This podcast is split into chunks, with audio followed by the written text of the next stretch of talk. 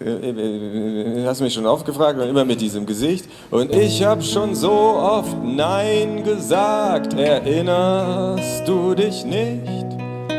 Dein zwanghaftes Beharren wird für mich zur Qual. Qual, Qual. Bitte sei mir nicht böse, aber ein für alle Mal. Nein, ich habe keine Kundenkarte und ich will auch keine haben. Ich hab's so satt, den ganzen Rabatt, auch auf Herzen und Sterne verzichte ich gerne. Ich brech meine Treue jeden Tag aufs Neue und ich weiß, das war alles nicht deine Idee. Aber lass mich in Ruhe mit der Scheiße, okay.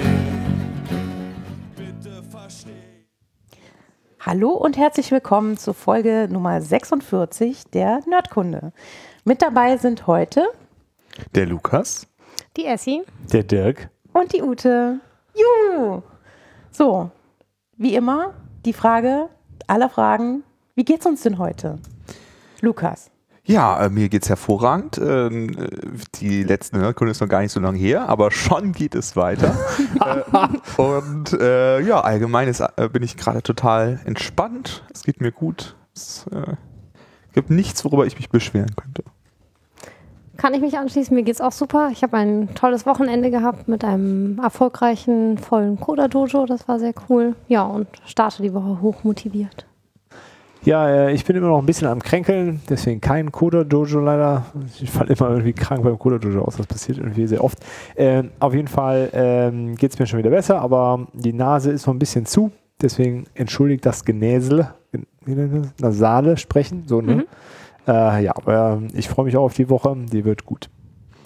Ja, ähm, wie man hört, bin ich auch noch ein bisschen krank. Ähm, deswegen schließe ich mich dem Dirk einfach mal an. Und äh, falls ihr Gehuste hört, dann äh, bin ich das. Ähm, eigentlich äh, wäre ich schon wieder viel gesunder, aber am Wochenende äh, war ich auf einer Geburtstagsfeier und äh, die hat draußen stattgefunden. Im Februar, wo wir gerade die Minustemperaturen. bei Minustemperaturen, wo wir gerade die kälteste Jahreszeit seit langem irgendwie haben und äh, das war eine super Idee. Deswegen ist der Husten jetzt wieder da. Genau, aber sonst geht es mir gut. Ich habe heute äh, tatsächlich meine aller, aller, allerletzte Prüfung abgelegt vor der Bachelorarbeit. Yay! Yay. Herzlichen Glückwunsch! Ja. Ähm, ich hätte nicht gedacht, dass ich da jemals hinkomme, aber tatsächlich. Äh, ich hätte da schon dran gedacht. Habe ich es geschafft. Ich habe so einen Zettel, wo alle Module draufstehen und äh, ich habe immer schön durchgestrichen und heute habe ich den letzten Strich gemacht. Cool ja, jetzt äh, kann ich die Prüfung anmelden und bin dann hoffentlich im Sommer tatsächlich fertig. Cool.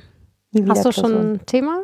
Äh, ja, tatsächlich äh, habe ich schon ein Thema ausgesucht. Ähm, ich werde das natürlich ähm, bei der Arbeit schreiben, also bei InnoQ. Mhm. Und ähm, es wird um Style Guides und Templating-Sprachen gehen, weil ich äh, im letzten Projekt, das war der Relaunch von unserer Firmenwebseite ähm, halt viel mit Style Guides gearbeitet habe und äh, eigentlich ausschließlich mit Style Guides gearbeitet habe und äh, dadurch festgestellt habe, dass es da noch so ein bisschen äh, Verbesserungsmöglichkeiten gibt und wir haben einen Kollegen, der sich dieses Themas tatsächlich angenommen hat und äh, Complete erfunden hat, das so eine Templating-Sprache ist, die äh, super und äh, ganz toll sein soll. Das werde ich dann in meiner Arbeit äh, dann auch herausstellen und ähm, im Prinzip soll das halt diese Fehleranfälligkeit äh, verhindern von äh, Markups, weil du da nicht mehr HTML copy-pasten musst vom Style Guide in deine App.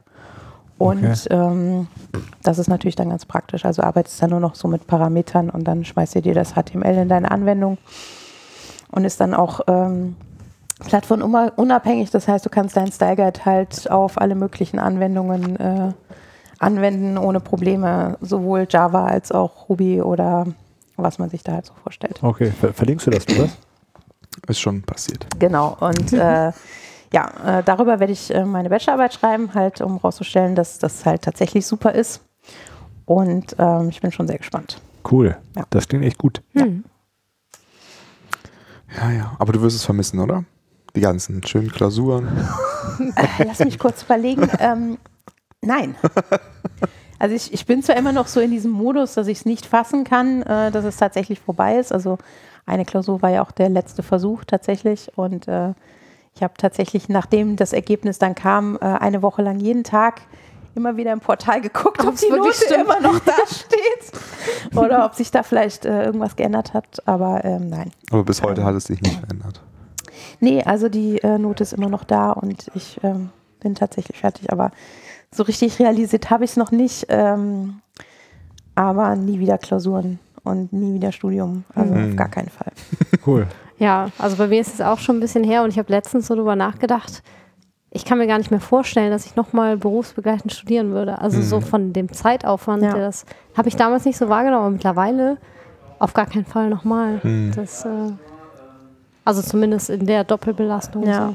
So. Ja, ist halt schon ein krasser Spagat, ne? Also gerade wenn du dann halt auch noch während der Arbeitszeit entwickelst und dann halt noch Abend lernen, abends lernen musst und halt dich mit technischem Zeug auseinandersetzen musst und eigentlich immer irgendwie so dieses Gefühl hast, egal was du jetzt machst, äh, irgendwas kommt zu kurz und Ja. immer dieses schlechte Gewissen. Also, nee. Also, Ja, das habe das ich ist- antizipiert damals und gar nicht äh, direkt gesagt, ich mache das einfach direkt hintereinander weg. Nichts Mhm. Beruf, Berufsbegleitendes.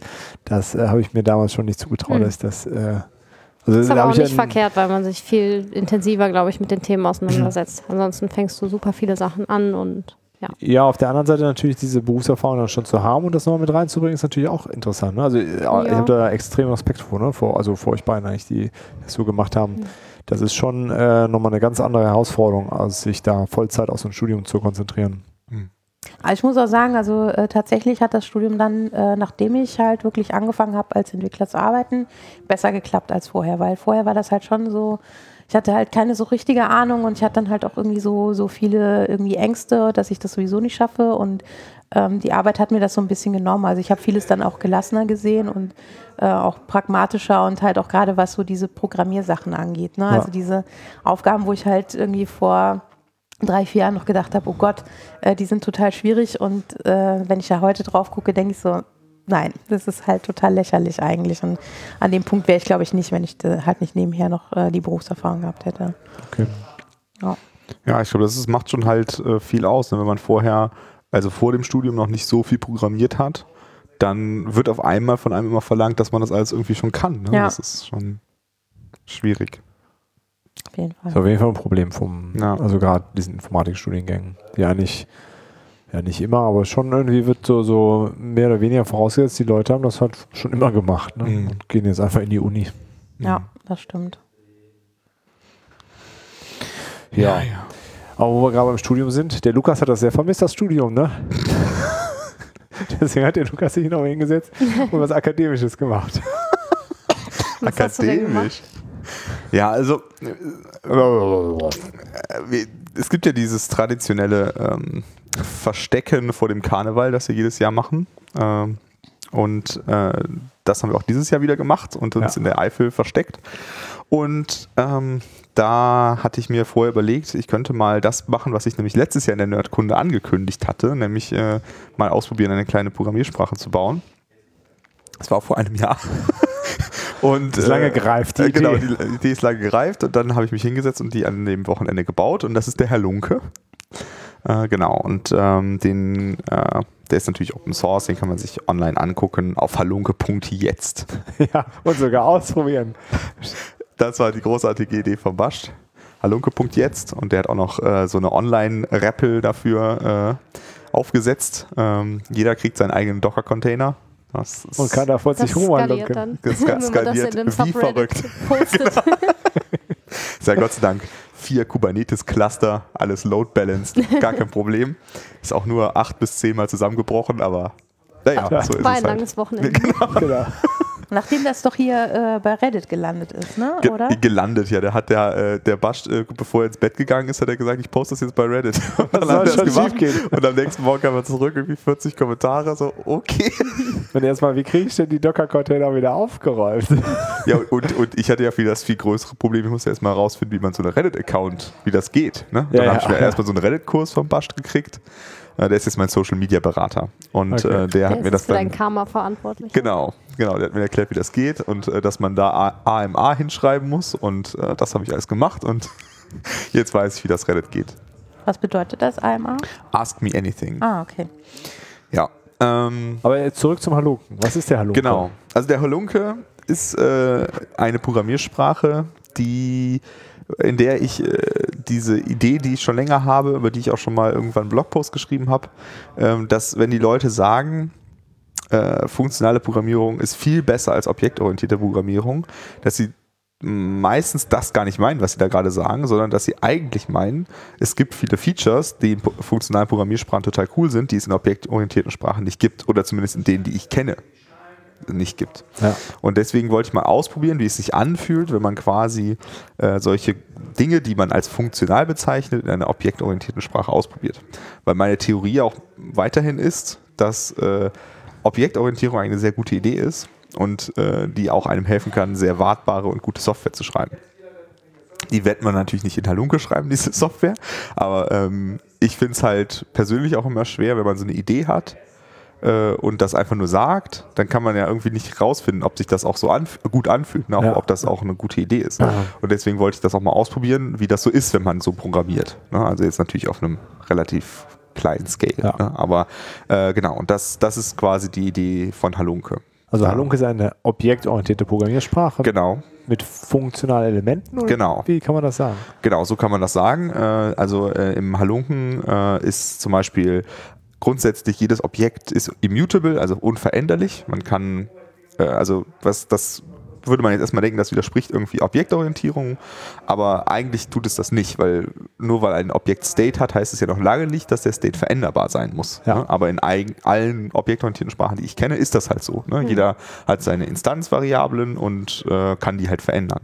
Aber für mich geht es eigentlich vor allem darum, dass ähm, Daten und Verhalten zusammengehören. Das ist für mich der Hau- Hauptpunkt, also der, der Unterschied zwischen Objektorientierung und funktionaler Programmierung. Dass bei dem einen das zwei verschiedene Dinge sind. Man Ja. hat irgendwelche Funktionen und die kriegen irgendwelche Daten. Und bei dem anderen sind die Daten und die Funktionen zusammengeklebt. Und das ist für mich der Hauptunterschied. Und äh, das widerspricht meiner Meinung nach nicht, dass dann diese Daten vielleicht unveränderlich sind.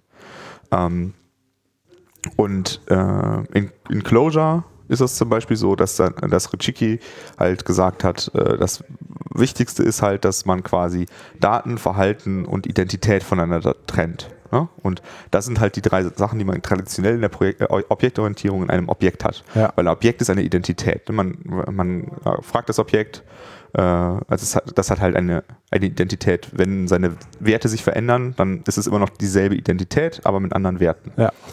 Und meiner Meinung nach macht es total Sinn, die Identität abzutrennen von den Daten, weil dann kann man halt ähm, äh, viel besser äh, diese Daten zum Beispiel zwischen Threads hin und her geben, ne, wenn sie unveränderlich sind. Ja. Solange wir halt äh, Identitäten haben, die halt auf sich auf Daten beziehen können, ähm, haben, ja, das ist für mich der, der Hauptpunkt, wo man schneiden sollte. Aber ich finde es, also ich sehe das oft, oft auch irgendwie bei so funktionalen Programmen. Du hast dann halt irgendwie doch Funktionen und dann sagst du, das erste Argument ist immer ein Objekt der Art so und so, ne? Oder ein Hash der Art, wie das dann Ja, halt ah. irgendwie. Oder Dictionary, oder wie auch immer. Und äh, irgendwie fühlt sich das so an, als würde man halt irgendwie so ein bisschen äh, objektorientierte äh, Orientierung für Arme machen, ne? Weil irgendwie hat man schon diese Bindung, man fühlt, dass die Bindung da ist, Naja. aber man kann es halt irgendwie Man hat nicht keine ausdrücken. Möglichkeiten, das zu Genau, strukturieren. also in, in Clojure geht das so ein bisschen, aber das ist irgendwie, finde ich das alles ein bisschen uncool. Genau, und äh, das ist so das, was ich in Halunke ausprobieren will, äh, wie das funktioniert. Und das funktioniert auch schon ganz gut. Also es ist halt so eine Mischung aus Smalltalk, also von die, die Syntax ist so eine Mischung aus Smalltalk und Lisp, so ein bisschen. ja. Ähm, und äh, ja, kombiniert halt so Ideen aus Smalltalk, Clojure, Ruby mh, und anderen Programmiersprachen, die ich so ausprobiert habe. Wie bist du auf die Syntax gekommen? Also wie hast du dir überlegt, wie die sein sollte? Ja, also ich habe halt überlegt, ähm, äh, ich bin ja ein, grundsätzlich ein sehr fauler Mensch, also wollte ich halt was bauen, was halt einfach geht. Und das Einfachste ist eigentlich immer Lisp. Ne? Weil man hat irgendwie Klammer auf, dann kommt irgendwelcher Kram und Klammer zu. Und das ist eigentlich alles, was die, was die Grammatik ist. Und wenn man nur das macht, dann ist es auch relativ einfach, die Grammatik dafür zu schreiben. Und deswegen sieht die Sprache, wenn man erstmal drauf guckt, aus wie ein Lisp. Nur, dass halt äh, nicht das erste Wort die Methode oder die Funktion ist, sondern das erste Wort ist das Objekt und das zweite Wort ist dann die Funktion. Also es ist halt quasi getauscht. Das verwirrt die Leute, die Lisps benutzen sehr. Habe ich Das- schon öfters freut gehört. dich, ne? Ja, genau, das freut mich natürlich umso mehr. Weil die dann immer erstmal hinschreiben plus 1, 1 und ich so. und äh, genau, aber sonst sieht es halt eigentlich aus wie Lisp. Genau. Äh, und da kommt, also das war eigentlich die Idee, dass äh, meiner Meinung nach so eine einfache Syntax für den Computer auch bedeutet, dass ein Mensch sie eigentlich einfach verstehen kann. Ich meine, Ruby ist so ein bisschen so das Gegenteil davon. Ne? Ruby hat halt eine Syntax, die extrem kompliziert ist für den Computer zu verstehen, aber sie ist ja dafür gebaut quasi, dass sie der Mensch leicht verstehen kann. Aber das stößt manchmal natürlich auch wieder an seine Grenzen, ne? weil man dann Ruby macht und dann denkt man so, warum kann ich jetzt nicht hier geschwungene Klammer auf, geschwungene Klammer zuschreiben an der Stelle? Ich will ja nur einen Hash übergeben und dann denkt er, es wäre ein Block ne? und dann kommt man als Mensch auch durcheinander. Ne? Ja, und, ja. und meiner Meinung nach, wenn es wirklich nur ganz wenige einfache Regeln gibt, dann sollte es sowohl für den Menschen als auch für den Computer einfach zu verstehen sein. Das ist so die Okay. Theorie. Ja. Aber wo fängt man da an, so wenn man seine eigene Programmiersprache entwickelt? Also ich finde, das klingt halt schon ziemlich krass. Ich entwickle mal gerade so meine eigene Programmiersprache und ich wüsste nicht, wo ich da starten würde. Ja, also äh, ich äh, weiß nicht, warum, warum das so ist. Also viele Leute denken immer, das wäre so super kompliziert. Aber meiner Meinung nach ist es eigentlich viel einfacher zum Beispiel als Webentwicklung. Weil, weil es viel weniger Dinge gibt, über die man nachdenken muss. Es gibt viel weniger äh, Technologien, die mit reinspielen. Es gibt viel weniger ähm, äh, Dinge, die von außen reinprasseln. mehr, weil, weniger Abhängigkeiten. Genau. Mhm. Ne? Und äh, deswegen äh, würde ich de dem schon widersprechen, dass das halt so kompliziert ist. Ich glaube, das wird von manchen Leuten so ein bisschen mystifiziert, ne? damit es halt, weil manche Leute mögen es ja gerne, dass man denkt, sie machen das Komplizierteste überhaupt. Ne? Und deswegen tun sie dann so, als wäre es super kompliziert. Aber ich würde halt nicht sagen, dass es so kompliziert ist. Also eigentlich muss man bei einer Programmiersprache, muss man halt erstmal ähm, es irgendwie schaffen, dass der Text aus einer Datei oder aus einer REPL, dass der irgendwie geparst wird in irgendwas, was man dann äh, als Datenstruktur in seinem Programm hat. Und ähm, das ist der erste Schritt, den man machen muss, würde ich sagen. Ähm, und dafür ähm, gibt es eine Phase, die heißt Lexa, die zerteilt quasi dies, dieses ganze Programm in Anführungsstrichen Wörter, also ja, lexographische Einheiten irgendwie. Ne? Also Ein Wort könnte auch Klammer auf sein. Ne? Oder äh, ein Anführungsstriche, Hallo, Anführungsstriche, wäre auch ein Wort. Ne? Und das ist halt ein Wort, was ein String darstellt. Und das andere ist ein Wort, was eine Klammer auf darstellt. Und das zerteilt das erstmal in diese Teile. Und dann gibt es einen zweiten Prozess, der Parser, der baut dann halt, äh, der weiß dann zum Beispiel Klammer auf äh, und ich muss irgendwann muss die Klammer wieder zugehen. Und das ist auch wieder eine Einheit. Ja. Und äh, das ist der, der Parser, der äh, benutzt dann quasi den Lexer, um ähm, daraus dann so eine Struktur zu bauen. Eine konsistente Struktur. Genau, eine konsistente Struktur. Also der prüft auch schon auf Konsistenz. Genau, der Okay. würde dann zum Beispiel sagen, die Klammer geht nicht zu. Das ist doof. Ne? Genau. Und ähm, das packt man in einen abstrakten Syntaxbaum, AST, und äh, den, äh, der stellt dann das Programm quasi in einer Baumstruktur dar. Da drin stellt dann zum Beispiel, wenn ich Klammer auf 1 plus 1 Klammer zuschreibe, dann wäre das äh, in Halunke, wäre das ähm, eine, Nach eine Nachricht wird geschickt an das Objekt 1 äh, mit der Nachricht plus und den Argumenten 1, wäre das in Halunke zum Beispiel. Und das ist halt dann ein Knoten in meinem Baum. Und ähm, dann habe ich das jetzt in der einfachsten Art und Weise gebaut, wie es die es gibt, äh, dass, der, dass die Knoten äh, sich einfach selbst ausführen. Ne, also die, der, wenn ich dann das, also wenn das alles gepasst wurde, dann gehe ich zum obersten Knoten und sage, führ dich aus. Und dann sagt der einfach, okay, ich führe mich Okay. aus. Und Und dann, dann führt er zum Beispiel, genau, dann, führt, dann fragt er seine Kinder und der sagt dann, hey, führt euch auch aus und die führen, sich, führen dann auch ihre Kinder aus und dann führt sich das Programm aus. Gibt halt keine Zwischenschritte. Und das ist halt ineffizient, also so funktionieren nur noch wenige Programmiersprachen. Also Ruby hat bis 1.8 so funktioniert. Ähm, und haben, dann haben sie später halt umgestellt. Aber äh, es ist halt viel einfacher zu implementieren. Also man muss halt nicht noch weitere Schritte machen. Ähm, Wie, wie funktionieren dann andere? Also was ist dann Genau, also üblicher, also der, der übliche Weg für eine dynamische Programmiersprache wie Ruby oder Python ist das, äh, ist dann halt aus diesem Syntaxbaum wird ein sogenannter Bytecode gebaut. Ja. Ähm, der hat jetzt, also es ist kein, es ist jetzt kein äh, Assembler-Code oder so, sondern ist halt einer für eine virtuelle Maschine. Ne? Also die Ja. virtuelle Maschine kann halt Instruktionen ausführen, die sind in Bytecode geschrieben. Das sind einfach Instruktionen, die Bytes sind. Okay. quasi. Und ähm, dann baut man halt ein zweites Programm, was dann halt diesen Bytecode abspielen kann. Die virtuelle Maschine. Die virtuelle Maschine, genau. Und äh, in Python zum Beispiel ist es so, dass äh, wenn man Python ausführt, dann liegt nachher neben jeder Python-Datei liegt eine PyC-Datei. Und das ist der Bytecode der Datei. okay. ne? Und das heißt, wenn du dann das Programm nochmal ausführst, dann muss er, dann vergleicht er einfach nur die Timestamps äh, zwischen dem kompilierten und dem ähm, Originalprogramm. Ja. Und wenn das äh, neuer ist, dann kann er das direkt nehmen und muss nichts machen und hat halt Zeit gespart. In Ruby ist das zum Beispiel nicht so. Da merkt er sich das nicht, sondern der macht das halt in Bytecode und dann führt das aus. Okay. Und das ist halt gerade dann, wenn ein Programm länger läuft, ähm, muss er halt, müsstest du in einem AST ja immer wieder in diesem Baum hoch und runter laufen. Der Ja. ist halt relativ, nimmt halt relativ viel Speicher in Anspruch, weil es halt viele Knoten sind und so weiter. Äh, und ähm, ja, bei einem Bytecode kannst du dann halt, äh, ja, musst du nur noch diesen Bytecode verstehen. Also selbst wenn du den jedes Mal, wenn du das Programm ausführst, neu ausführst, gerade bei einem langlaufenden Programm wie einer Webanwendung oder so, äh, macht das halt total einen Riesenunterschied, dass es dann schneller geht. Genau, und dann gibt es dann halt ja noch so Tricks wie halt dieses Just-in-Time-Compilation, dass man äh, dann merkt, wenn eine Stelle ganz, ganz oft aufgerufen wird, dann ähm, kompiliert man die in echten Bytecode von der Maschine und äh, führt die dann aus. Ne? Das macht zum Beispiel die JVM macht das so. Ne? Die merkt halt, oh, darum hieß irgendwann hieß es mal die JVM Hotspot oder so. Äh, und Ja. da haben die das halt eingeführt, dass die Hotspots, also die heißesten Dinge, die immer wieder ausgeführt werden, werden in Maschinencode übersetzt und werden dann halt in Maschinencode ausgeführt. Ah, okay. Genau, und das ist da so eine Optimierung, die kann man halt in einem AST nicht machen. Da geht das halt nicht. okay.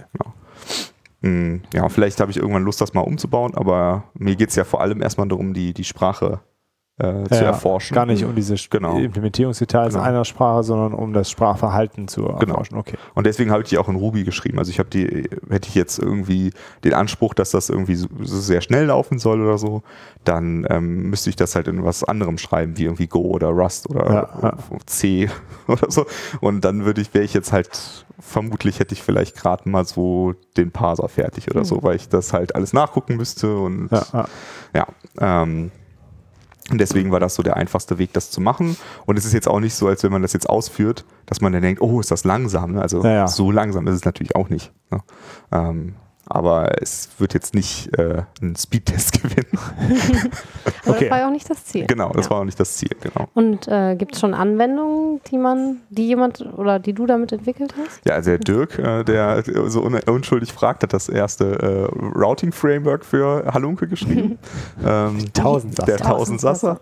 Und Ja, das äh, war eigentlich äh, vor allen Dingen cool, äh, um, um zu sehen, was, äh, was man noch in Halunke einbauen muss. Ne? mh, Ähm, Also wir hatten uns halt überlegt, okay, was könnte man denn machen? Ja, so ein Webframework wäre irgendwie ganz nett. Und ein ganzes Webframework ist natürlich irgendwie auch ziemlich viel, aber wenn man so, so ein Routing-Ding macht, äh, so ähnlich wie, wie Sinatra eben, dann äh, das sollte eigentlich möglich sein. Und dann ähm, ja, haben wir irgendwie losgelegt und dann direkt, okay, nee, dann brauchen wir noch das hier, okay. Und dann das eingebaut, äh, Lukas das hat eingebaut, das Feature, und dann, okay, jetzt brauchen wir noch das da, okay, was brauchen wir denn als nächstes? Das war eigentlich äh, das, das Interessanteste dabei, fand ich, dass man so Mhm. sieht, okay, ähm, das ist gar nicht so viel, was man braucht, ne? Mhm. Und äh, aber, aber trotzdem so ein paar Building Blocks, ne, Mhm. braucht es dann halt dann irgendwie Mhm. trotzdem, ne? Also irgendwie Regular Expressions zum Beispiel. Regular. Expressions, ne? Das war so, das war eigentlich das erste, was, äh, was nötig war. Also Lukas hatte halt irgendwie Klassen schon gebaut äh, und dann, okay, wenn da kommt diese URL rein und die müssen wir halt parsen und dann Mhm. brauchst du halt irgendwie Also wegen den ausdrücken. Parametern Genau, genau. Also wenn du URL das so schreiben willst wie irgendwie Sanata und Rails, und dass du sagst irgendwie slash äh, ähm, User Hallo, äh, slash- User slash äh, und dann Doppelpunkt ID Mhm. und dass das auf die äh, auf die Action geht, die einen User anzeigt, dann musst du Musst du quasi das, äh, den Eingang und vergleichen und willst dann ja auch dem äh, der, der Aktion dann äh, die übergebene ID als unter dem, dem Key-ID zur Verfügung stellen. Ne? Hm. Das war dann so das erste und irgendwie, ja, äh, Di- Dictionary-Manipulation und sowas. Das war Mhm. eigentlich ganz cool äh, zu sehen, was man so alles noch äh, dann einbauen muss. Und, aber am Ende war es dann doch gar nicht so viel. Ja, ja. Und es ist ja auch fertig geworden. Also Ja, es ist ja. halt, äh, es gibt ja keine, kein, man kann jetzt keine Pakete installieren in der Sprache bisher irgendwie, ne? Aber äh, man, ja, äh, aber man kann sich den Code reinkopieren in sein Programm und dann äh, kann man ihn halt benutzen. Und das funktioniert schon. Und dann kann man auch schon im Browser die Webseite aufmachen. Also das ähm, geht. Und das finde ich eigentlich schon ganz cool. Ja. Ja, und man konnte im Grunde, äh, also so- so, wenn, äh, wenn man sagt, dass Forschungs, der Forschungsgegenstand ist rauszufinden, ob, ob sich diese Sprache überhaupt irgendwie gut anfühlt, ob man damit arbeiten kann. Äh, das ähm, ja, konnte man eigentlich so ähnlich wie Ruby, sage ich mal, so von den Konzepten. Ist halt eine weiterhin eine objektorientierte Sprache. Ne? Hat sich halt, äh, was das angeht, nichts geändert. Ne? Mhm. Also es ging eigentlich äh, recht einfach. Also sieht halt so ein bisschen äh, gewöhnungsbedürftig natürlich von der Syntax aus, wegen den ganzen Klammern und äh, äh, weil ich auch so ein bisschen damit gekämpft habe, dem Emacs beizubringen, wer das korrekt einrückt, aber, äh, aber ansonsten ging das eigentlich tatsächlich dann ganz okay. Ne? Mhm. Also würde ich sagen, so ein, ein Teilerfolg könnte man schon, schon verbuchen, dass das Mhm. durchaus äh, jetzt nicht total katastrophal ist, damit zu arbeiten. Ja. Ja, Ja, cool. und es ist halt irgendwie auch mal ganz cool, wenn man halt was baut, was man halt sonst auch baut, um einfach auch dann zu fühlen, ist es halt total doof oder Ja. ne? und dann hat der Dirk dann zwischendurch auch so, hä, Moment, wie kann das jetzt an der Stelle, wie geht das jetzt in Halunke, weil das funktioniert anders als in Ruby. Das war jetzt gerade zum Beispiel bei den If-Else-Sachen, ne? Und Genau. Das, ähm, ja, dann muss man halt nochmal drüber nachdenken. Hm. Ah, das Wie ist, weil du das? immer einen Else-Zweig brauchst. Ne? Genau, also in, in Halunke gibt es halt, also eine andere Sache ist halt, dass es kein Nil oder Null gibt, äh, weil äh, ich mich darüber immer total aufrege äh, in Programmiersprache, weil das äh, immer Zeit kostet und Nerven. Und ähm, außerdem ist es halt so, dass es eigentlich in der ganzen Sprache gibt es immer nur Nachrichten, man kann immer nur Nachrichten schicken. Das heißt, es gibt zum Beispiel jetzt kein, keine Syntax für if. Ne? Das gibt es nicht. Ja. Das heißt, man schickt stattdessen eine Nachricht an eine True oder False, wo, äh, die then else heißt. Und dann äh, beim einen, eben, wenn, es ein True, wenn ich es an True schicke, dann fügt, führt es den ersten Zweig aus. Und wenn ich es an, else, äh, an False schicke, dann den Else-Zweig. Ähm, und es muss halt immer, also zumindest in dem aktuellen Stadium, muss man halt immer then else schicken. Man kann nicht nur then schicken, weil sonst müsste ja ein nil zurückkommen von der Nachricht. Äh, und da muss man auch erstmal sich so ein bisschen dran gewöhnen. Ne? Aber äh, ich finde halt, das zwingt einen dazu, auch drüber nachzudenken, was ist denn, wenn das jetzt mal nicht so ist. Ja, ne? ja. Genau. Wohl eine Sache hat mir dann auch tatsächlich, wo, wo da nochmal was angepasst werden musste für so ein Find innerhalb Genau. einer Collection. Ne? Genau, wir hatten, also was, was halt, was es halt nicht gab, war das Konzept von dieser Truthiness, die es halt bei JavaScript Ja. und Ruby gibt, dass halt ähm, Objekte entweder true-artig oder false-artig sind. Ähm, das heißt, wenn ich jetzt einen String habe, dann ist er nicht true, sondern der ist halt ein String. Ja.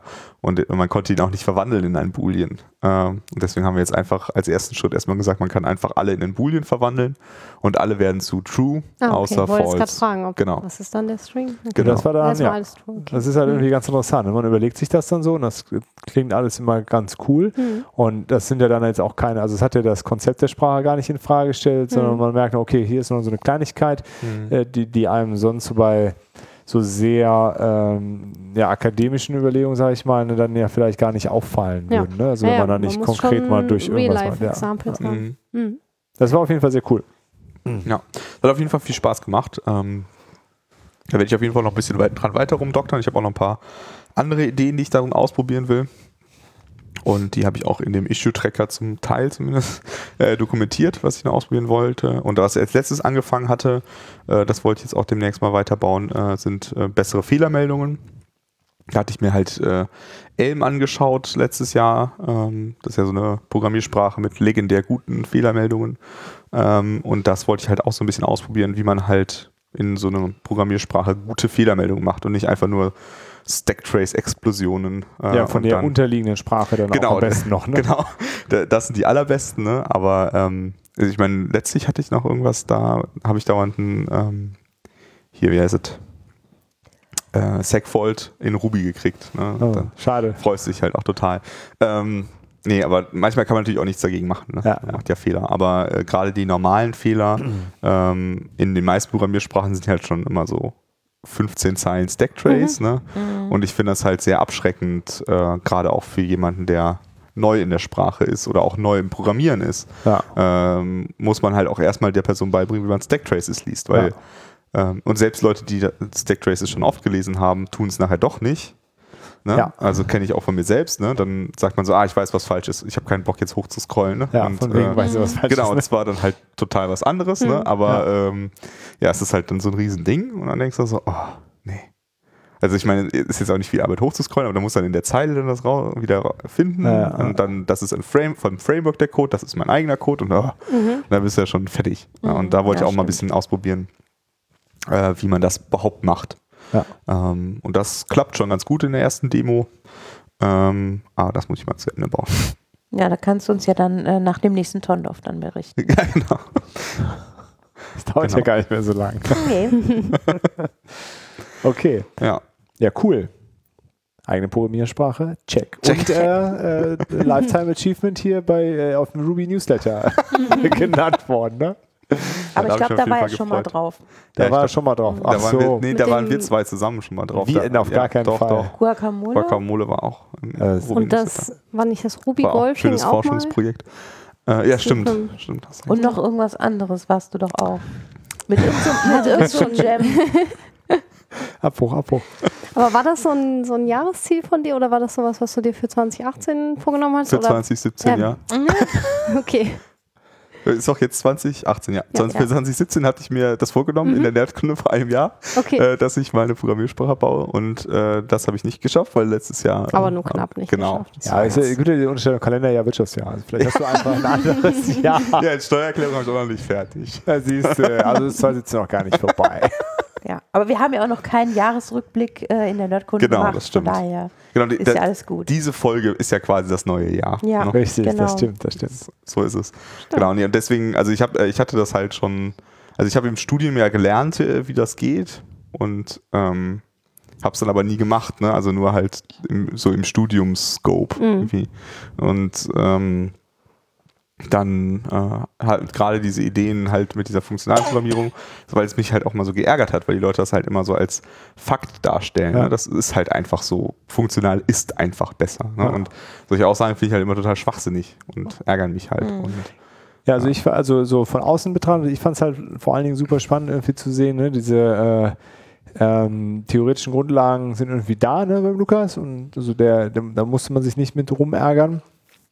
Also wenn, wenn ich äh, das machen würde, ich müsste mich halt erstmal mit diesem ganzen Theoriekram auseinandersetzen äh, und äh, einfach mit dieser ganzen Erfahrung äh, unterschiedlichster Sprachen, die, die Lukas ja dann schon gesammelt hat, sich einfach mal auf das, das Problem an sich so zu konzentrieren, ist eigentlich ganz cool, fand ich. Ne? Dass man Mhm. sagt, okay, das andere auch, ne, das wird jetzt in Ruby gebaut und so einfach wie möglich, weil das ist alles gar nicht interessant jetzt an dieser Stelle, sondern einfach mal, wie könnte denn so eine Sprache überhaupt aussehen? Ne? Das fand ich eigentlich ganz interessant zu sehen. Nicht so um der, der Sprache willens, also ich Mhm. muss mal eine Programmiersprache gebaut haben und muss mich da mit diesen Themen möglichst viel austoben, sondern diese ganzen anderen Konzepte mal irgendwie umsetzen, auch wie Fehlermeldung und sowas.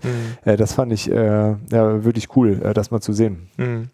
Hat auf jeden Fall Spaß gemacht. Also ich, ich kann es empfehlen, das mal auszuprobieren. Ähm, und ich glaube, dass das ist halt, also äh, was mich halt auch immer total äh, genervt hat, ist, wenn Leute im Studium ähm, irgendwie Automatentheorie kennenlernen, dann finden, die- denken die meisten Leute, was ist das für ein unnötiger Unsinn? Ne? Also Ja. was soll das, diese Automatentheorie? Irgendwelche komischen Automaten, die wo man irgendwie AAA, BBB, CCC erkennt. Was soll das? Also, was für ein Unsinn. Und dann gibt es irgendwie Kellerautomaten. Und denkst, was ist ein, was soll das? Und irgendwie die Connection, dass das eigentlich total, ein, was total wichtig ist, ähm, die fehlt den meisten Leuten, weil sie einem nicht erklärt wird. Weil Ja. das ist halt die Grundlage von, also der, die, die Automaten, die AAA und BBB erkennen, das sind die Automaten, die für den Lexer da sind. Die erkennen halt die Worte. Und die Kellerautomaten, die erkennen halt, das sind die, sind die Parser, die erkennen halt dann mit Hilfe der anderen Automaten ähm, die ganze Struktur. Und ich fand das im Studium total großartig. Das hat mich total gefreut und äh, ich habe das total gerne gemacht. Und die meisten Leute, die das machen, die gucken das an und denken so, was soll ich damit? Ne? Und ich finde das schade, weil eigentlich, Ja. ja, es ist halt theoretische Informatik und die ist nicht uninteressant, finde ich. Aber sie wird halt oft irgendwie so als so realitätsfern erklärt. Ja, also ich hatte, kann das selber von mir sagen, ich fand das auch ganz komisch. Ich habe da irgendwie gar keinen Zugang zu gefunden. Ja, zu, kann ich total bestätigen. Mhm. Ich habe das gelernt, gemacht und Mhm. so grundsätzlich verstanden, aber auch irgendwie nicht, warum man das macht. Ja.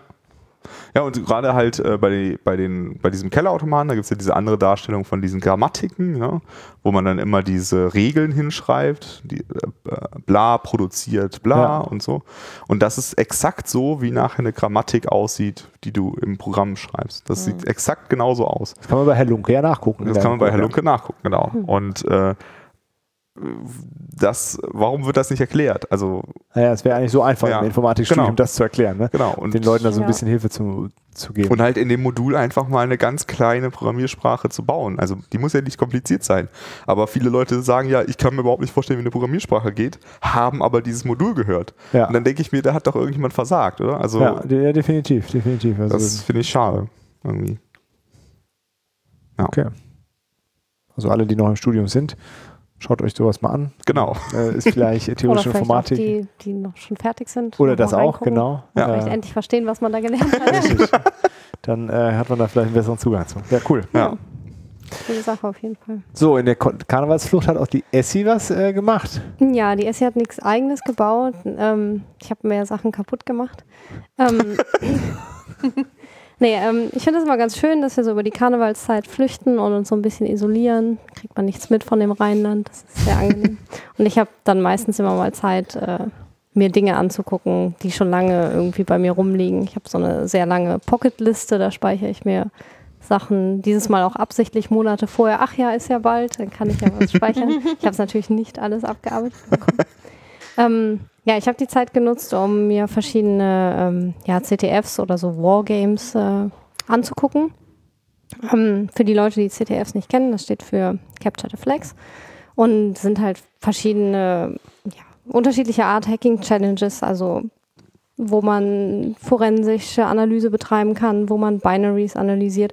Und das Hauptziel ist eigentlich immer, ähm, ja, eine Flag zu bekommen und praktisch wie so ein Rätsel, in dem man irgendwo die Flag finden muss über verschiedene Was, was heißt Techniken. Flag? Ähm, Also Flag, ähm, das gibt verschiedene Syntaxes dafür. Das ist praktisch dann, ja, du, du capturest die Flag und das ist praktisch dein Ziel, die zu erreichen. Also du hast beispielsweise einen vulnerable Webserver und du musst halt rausfinden, wo er vulnerable ist und exploitest ihn dann natürlich alles auf legale Weise Mhm. in geschützten Umgebungen und total erlaubt und alles, ähm, so dass du halt die Flag irgendwie dir ausgegeben bekommst. Die liegt vielleicht irgendwo im äh, Server, auf dem Server rum und du exploitest es so, dass du praktisch den Shell-Output dir irgendwie im Webserver anzeigen lässt. Und die, und die Flag ist jetzt ein, zum Beispiel ein Passwort oder ein, oder was ist das, was, ist das, was Das ich ist finde? letztendlich ein String, den du dann Mhm. in dieser Spieleplattform halt submittest und kriegst dann, wenn du den richtigen String submittest, äh, entsprechend die Punkte. Da Ah, gibt es dann okay. so Mhm. verschiedene Flag-Formate, die sind meistens erklärt, wie das auszusehen hat.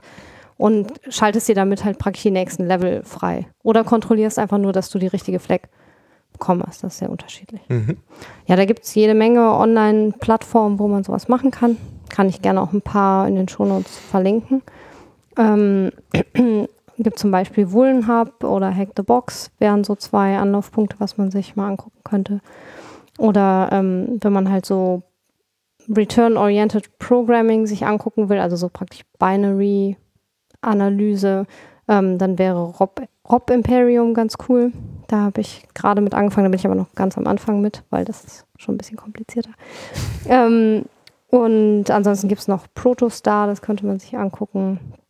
Ja, genau, oder es gibt halt manchmal so forensische Challenges, wo man praktisch ähm, so einen Pseudodetektivfall hat, was halt auch real sein könnte, wo du praktisch von der Firma gesagt kriegst, ähm, hier dieser Rechner ist irgendwie infiziert worden mit irgendwas, hier das ist der Dump oder das ist der Netzwerktraffic, finde mal raus, was da passiert ist. Man, vielleicht hat man manchmal auch nur den Netzwerktraffic.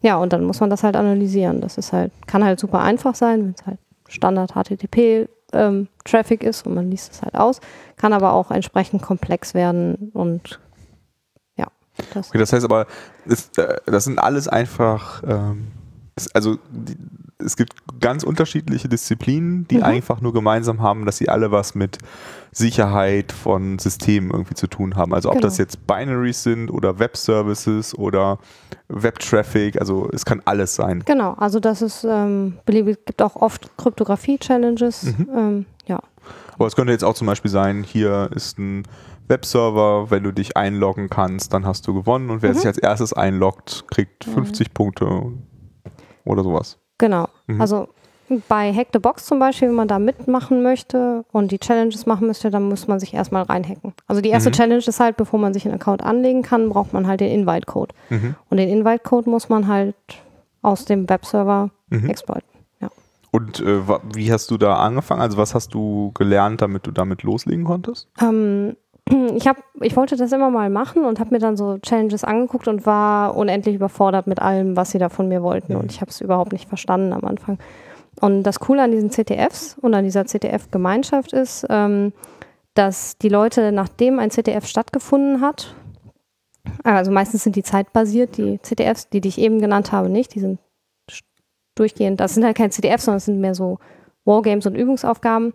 Aber wenn man so einen CTF-Contest hat, dann ist der verfügbar für eine gewisse Zeit, meistens so ein Wochenende oder ein bisschen länger. Und danach ist der halt geschlossen und dann gibt es halt einen Gewinner für diese Zeit.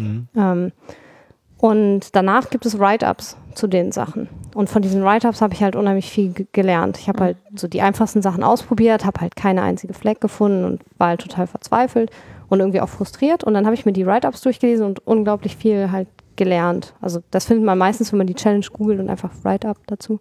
Oder auf CTF-Time sind die halt auch verlinkt oft. Am Das ist so ein bisschen wie so ein, ähm, wie heißt das, Twitch für, äh, für Strategiespiele oder so, wenn man sich dann so, so Taktiken dann abguckt, indem Genau. man anderen Spielern zuguckt. Ja, genau. Ne? Mhm. Das also, es gibt auch ein paar von Vulnhub gibt es halt online, also viele YouTuber, die da so Walkthroughs oder sowas machen, wo man dann halt auch unheimlich viel von lernt. Ja, und dann guckt man halt bestimmte Begriffe nach und liest sich halt weiter ein. Und momentan ähm, gibt es noch so einen Online-Kurs, den man, ähm, dem man frei folgen kann. Das mache ich momentan. Das ist von Sam Bone. Das ist halt ein, ähm, ja, der unterrichtet halt verschiedene Sachen im IT-Bereich und macht halt gerade einen freien Kurs zu seinem Buch, was er mal geschrieben hat. Ähm, The Shellcoders Handbook. Das hatte ich letztes Jahr Das war dieses Ja, ich mit erinnere dabei. mich. ne? Genau. Das hatte ich halt damals gelesen und da waren auch praktische Übungen und sowas bei. Und jetzt gerade läuft halt ein Kurs, wo er praktisch die Kapitel für Kapitel durchgeht online mit den Studenten, mit Projekten, die man live machen kann und super vielen Links und Hilfestellungen und das ist halt alles frei verfügbar und ähm, ist jetzt gerade bei Chapter 5 ähm, bei Heap Overflows angekommen und vorher hat man was gelernt über Format String Bugs, über Shellcode, Stack Overflows in Linux. Ähm, da kommen noch Windows-Parts rein und das ist halt, glaube ich, zum Einstieg ganz cool, um sich mit dem Themenbereich mal auseinanderzusetzen. Und da sind halt viele Basic-Challenges, die man in CTFs halt auch verwenden kann, die er da erklärt. Und das ist aber asynchron oder muss man jetzt in Echtzeit mit? Also man kann in Echtzeit mitgucken. Der Sam Bone ist aus San Francisco. Das heißt, der streamt immer samstags um 1 Uhr mittags. Das ist bei uns dann 20 Uhr. Also wenn man samstags Mhm. abends nichts vorhat, kann man da live folgen. Mhm. Ähm, ansonsten ist das am Sonntagnachmittag danach meistens auf YouTube verfügbar. Er lädt das halt frei hoch. Ist halt ganz cool, dass man das einfach umsonst äh, mitverfolgen kann. Das Mhm. Buch ist schon was älter, aber die Grundlagen sind halt immer noch äh, aktuell. Genau. Und er hat, hat halt 64-Bit zum Beispiel als extra Chapter jetzt auch hinzugefügt in dem übernächsten Mal, was halt gar nicht im Buch drin ist. Mhm. Okay. Ja, das ist ganz cool. Kann ich was- auf jeden was- Fall empfehlen. Was, was heißt in dem Zusammenhang Shell, also Shellcoder? Was? Mhm. Shellcode ist dann letztendlich, ähm, da gibt es auch einen Chapter für, ist letztendlich das, was man injectet, um was zu exploiten. Okay, also hat nichts mit einer, der Bash ist jetzt auch eine Shell, aber das hat damit nichts zu tun. Das ist Ja, du würdest dadurch zum Beispiel eine Shell kriegen. Also du Ach so, schreibst okay, es so, okay. dass du dadurch am Ende die Binary so exploitest, dass du am Ende eine Shell hast. Ah, okay. Wo du dann zum Beispiel in einem CTF auch dann cat äh, flag txt aufrufen Mhm. könntest oder so. Mhm. Okay. Ja. Das ist so quasi der heilige Gral, dann ein Shell-Out zu kriegen quasi. Mhm. Genau. Also eine Root Shell wäre halt irgendwie das äh, Ziel. Okay. Mhm. Oder halt bei diesem Rob-Imperium an eine bestimmte Stelle, du hast halt eine Binary und da ist halt eine Function definiert, ähm, die dir den, du hast gewonnen oder you, you win, ja, Ja. ausgibt. Und die, das Ziel ist halt, ähm, einen Input zu generieren, der dir diese Funktion callt am Ende durch beispielsweise einen Buffer Overflow, obwohl das eigentlich nicht äh, in der Binary vorgesehen ist, dass du diese Funktion callst. Man muss halt gucken, wo sie, an, der, an welcher Speicheradresse sie Ja. ist und du musst halt da hinspringen. Das ist das Ziel. Mhm. Krass. Ja, und das kann halt, das wird halt mit jeder Challenge komplizierter. Ja, was du ja in dem äh, in Tondorf auch gemacht hast, war ja dann irgendwie die Binaries dir zu deassemblieren und dann äh, da drin nach, nach Strings und Sachen zu Mhm. suchen. Ne? Das fand ich auch Genau. total interessant. Auf jeden Ja. Fall. Also das äh, kann man zum Beispiel mit ähm, Radare 2 machen. Damit habe ich es jetzt in Tondorf gemacht. Mhm. Ne? Das war das, was alles so schön bunt auf Command-Line aussah. Ähm, genau, und dann kannst du es nachher in einem GDB oder so noch mit debuggen zum Mhm. Beispiel. Ja, und dann halt auch gut analysieren, inwieweit dein Input halt schon in welches Register der geschrieben worden ist und wie viele weitere A's oder B's oder was auch immer du reinwerfen musst, äh, damit du bestimmten, bestimmte Register überschreibst, Mhm. bis du halt an dem Punkt bist, wo du es kontrollieren kannst. Mhm. Verrückt. Ja, fand ich auch. Deswegen hat mich der ganze Themenbereich halt so interessiert. Weil es halt so eine Welt ist, die ähm, ich im Studium zum Beispiel gar nicht betrachtet habe. Mhm. Und dabei ist es halt total spannend. Es ist ein super wichtiger Teil irgendwie der Informatik, den ja, mein Studium mir nicht beigebracht hat. Ja. Es klingt ja auch so ein bisschen nach den Dingen, wo man halt sich äh, so klischeemäßig den Hacker vorstellt, ne? Also dass er halt solche Dinge tut. Ja, weil es halt so auf Command-Line Ja. böse Ja, mit äh, ja. Assembler-Code aussieht. Ich habe auch gesehen, genau. die, die S hat sich nachher eine Skimaske angezogen. Ja. Das, Ja. Äh, Ja. Ja. na, immer wenn sie losgelegt hat. Und Skimaske Brecheisen an lag und dann neben dem Rechner. und ein Brecheisen neben dem Rechner. Ja. Also wenn man sich dafür interessiert, ein paar Sachen verlinken wir einfach in Mhm. den Shownotes und den Kurs kann ich halt für so zum Einsteigen. Für mich ist das halt gutes Auffrischen von dem Buch, was ich vor einem Jahr mal gelesen habe. Einfach nochmal Mhm. mit praktischen Übungen. Aber es ist einfacher, äh, als das Buch allein zu lesen? Ja, finde ich schon. Also das Mhm. kommt, glaube ich, auf den Lerntypen drauf an. Ich finde es sehr angenehm, Mhm. das nochmal so in einer anderen Form präsentiert zu bekommen. In so einer, er hat halt auch Folien vorbereitet und so. Und er hat auch so ein ganz cooles ähm, Tool-Nutzer, ich habe den Namen gerade vergessen, aber da kannst du dann praktisch live zu so einem Quiz dich dazuschalten und am Ende von einem Chapter hat er halt Fragen vorbereitet und dann können alle joinen und es gibt immer vier Antwortmöglichkeiten und dann kannst du halt selber direkt testen, ob du das verstanden hast, was er Mhm. beigebracht hat. Und siehst dann auch, wie viele Leute welche Ah, Antwort okay. geantwortet haben. Ah, okay. Das ist ein bisschen wie bei Code School oder sowas, ne? wo man dann immer so interaktive Challenges so ein bisschen hat. Ja, so ein Hm. bisschen, ja. Mhm. Es geht natürlich nur, wenn du live folgst. Also Mhm. bei uns halt samstags ab 20 Uhr. Okay. Das ist eigentlich auch so, dass, äh, ähnlich wie mit der Programmiersprache, ne? auch was so, Grundverständnis nochmal ein bisschen. Also, Genau. wenn man das, also irgendwann ist es natürlich sehr komplex, das ist dann so schon sehr speziell alles, ne? aber so diese Basissachen könnte ich mir vorstellen, einfach so ein, auch verstehen, wie überhaupt so ein Programmablauf ist ne? und das Mhm. besser nachvollziehen können. Mhm.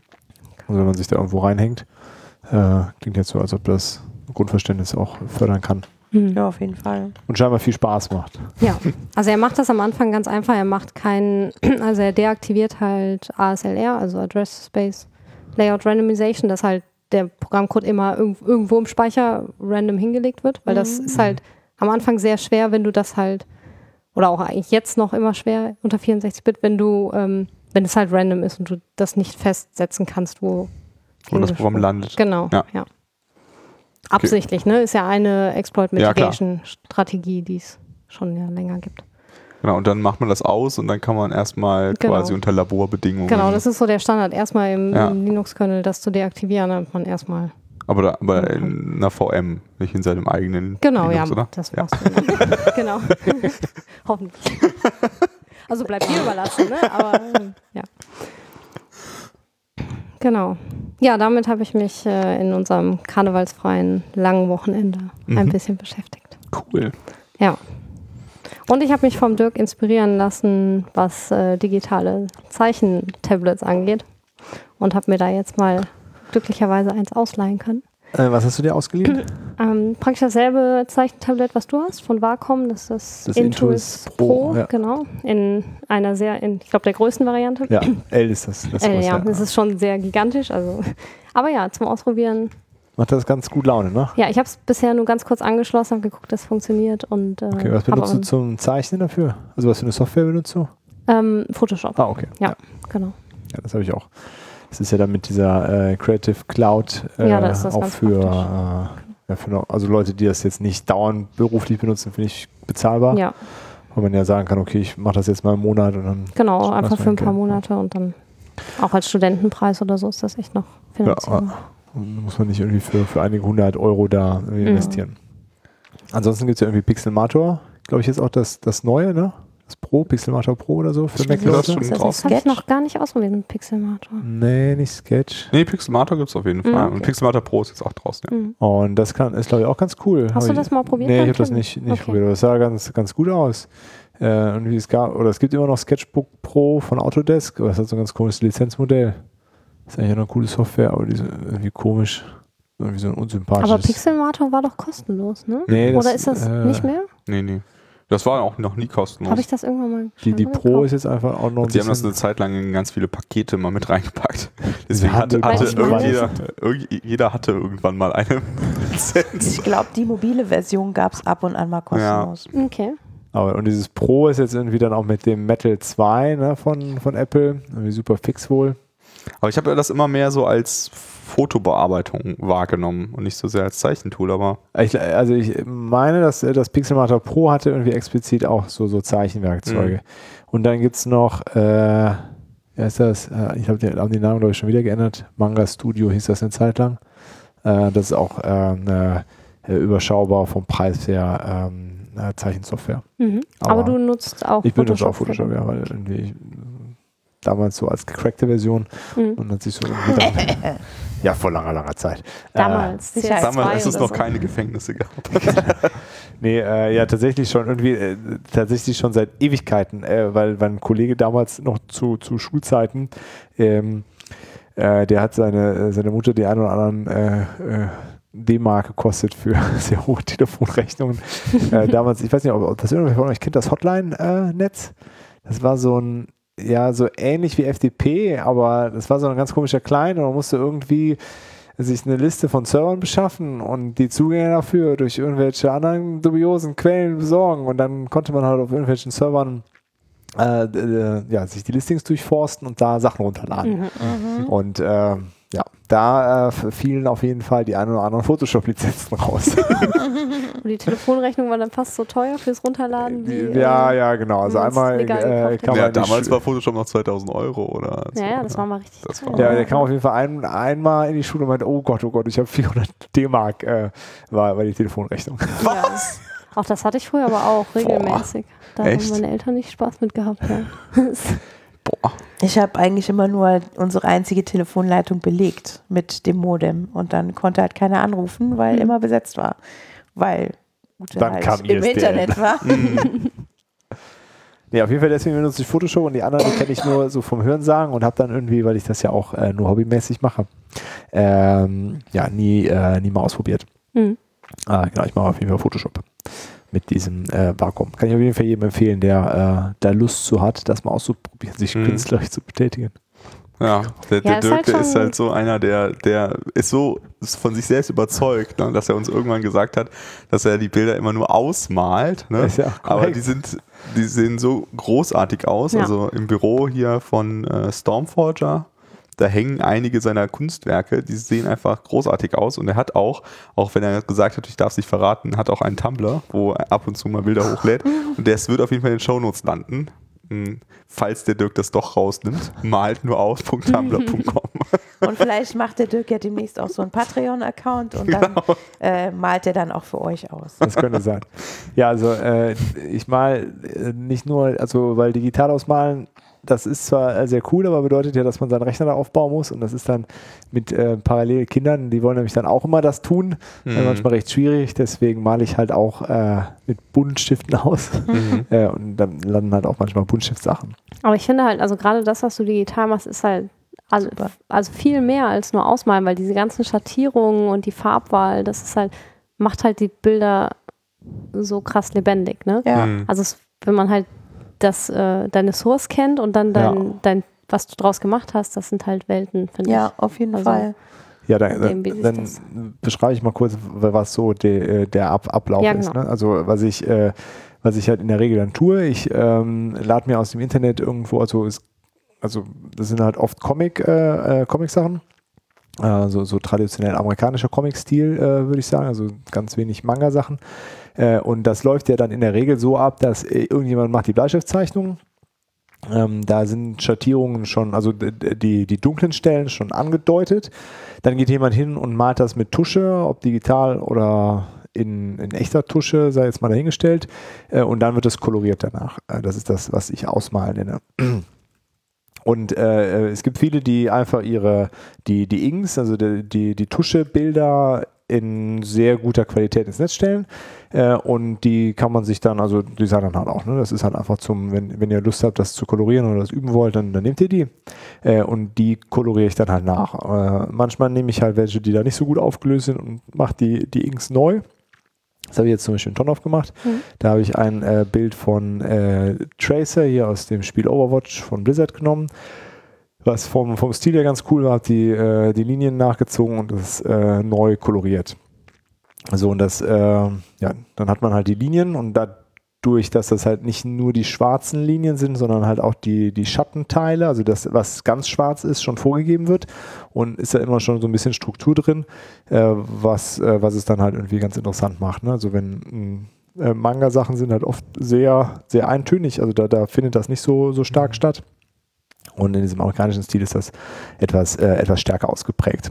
Aber ist das äh, so, wie das, also wenn man, wenn jetzt jemand einen Comic äh, macht oder ein Graphic Novel, äh, dann macht doch auch jemand die Bleistiftzeichnung in Anführungsstrichen Ja, ja, und also- danach koloriert jemand anderes Ja, das, oder? also manchmal ist das eine und dieselbe Person, die die Mhm. drei Schritte macht, aber es sind auf jeden, also grundsätzlich finden diese drei Arbeitsschritte statt Pencils, Inks und Colors. Wa- Was war jetzt mal der Unterschied zwischen Pencil und Ink? Also? Pencil ist halt Bleistift ja. und das ist, ähm, das, das äh, ihr könnt ja auch mal, äh, also wozu man halt immer super viel findet, ist von J. Scott Campbell. Ähm, da gibt es, äh, also da, da hängt auch hier im Büro was von. Ähm, und einer seiner, also einer, der für ihn die Inks macht, der stellt halt super viele äh, in, ins Netz äh, in extrem hoher Auflösung. Und da kann man auf jeden Fall, ähm, also ganz oft findet man dazu halt diesen, ähm, diesen Kontrast zwischen Bleistift und wie dann das Mhm. Geinkte aussieht. Mhm. Also die Bleistiftzeichnungen sehen schon immer total krass aus, aber die sehen halt vollständig anders aus, wenn sie äh, geinkt sind. Mhm. Einfach dadurch, dass die Linien viel, viel feiner dann werden an einigen Stellen und auch wirklich dieses ganz krass schwarze. Ne? Also mit Bleistift kriegst du natürlich auch dunkel Okay, hin, es aber ist dann nicht mehr zwei Farben, sondern schon nee, mit es, ist immer, es Schattierungen. ist nur zwei Farben. Also Bleistift ist ja potenziell mehr Farben, Ah, weil es ja okay, einfach okay. schattiert ist. Mhm. Und Inks sind schwarz-weiß, nichts Mhm. anderes. Mhm. Und das, äh, dann wird die Farbe erst aufgetragen. Okay. Und das, das heißt also, du machst quasi den dritten Schritt davon. Genau. Also das, so wäre das auch, wenn du. Ja, genau. So Comic ist das dann im Grunde Mhm. dann auch. Und äh, ja, was halt dann, äh, also wenn das einer äh, gerne ausprobieren möchte, was man halt macht, ist, äh, du, man, man legt sich im Grunde das, ähm, das, das Linienbild, ist die unterste Ebene in Photoshop.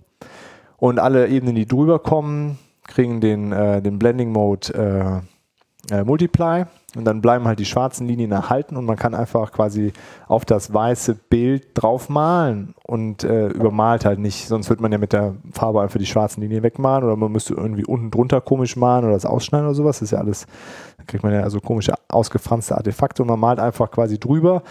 Dadurch, dass das sich multipliziert, bleibt und das unten drunter halt komplett weiß oder schwarz ist, also Mhm. Und wenn das nicht der Fall ist, dann kann man das ja in Photoshop auch äh, regeln, ähm, äh, kriegt man halt im Grunde einfach seine Farbe übertragen. Mhm.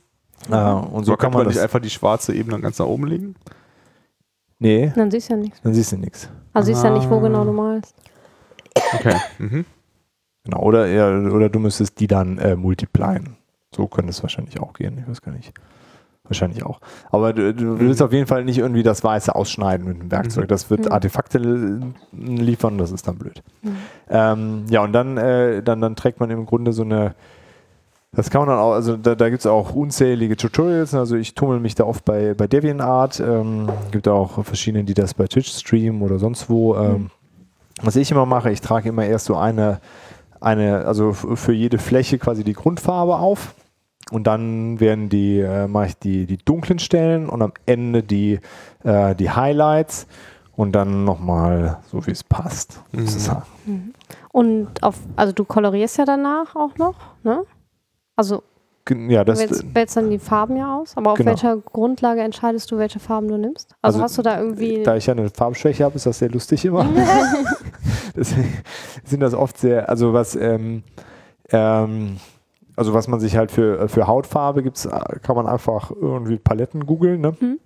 Dass man dann sagt, okay, für, keine Ahnung, für alle möglichen Ethnien und ne, irgendwie ähm, Europäer, mittelgebräunt, Asiate, Schwarzafrikaner, sowas, gibt es dann halt die unterschiedlichen Abstufungen, kann man sich erst für die Paletten raussuchen und das andere äh, mache ich so frei Schnauze. Hast du denn da eine Grenze an Farben, die du nutzt? Oder?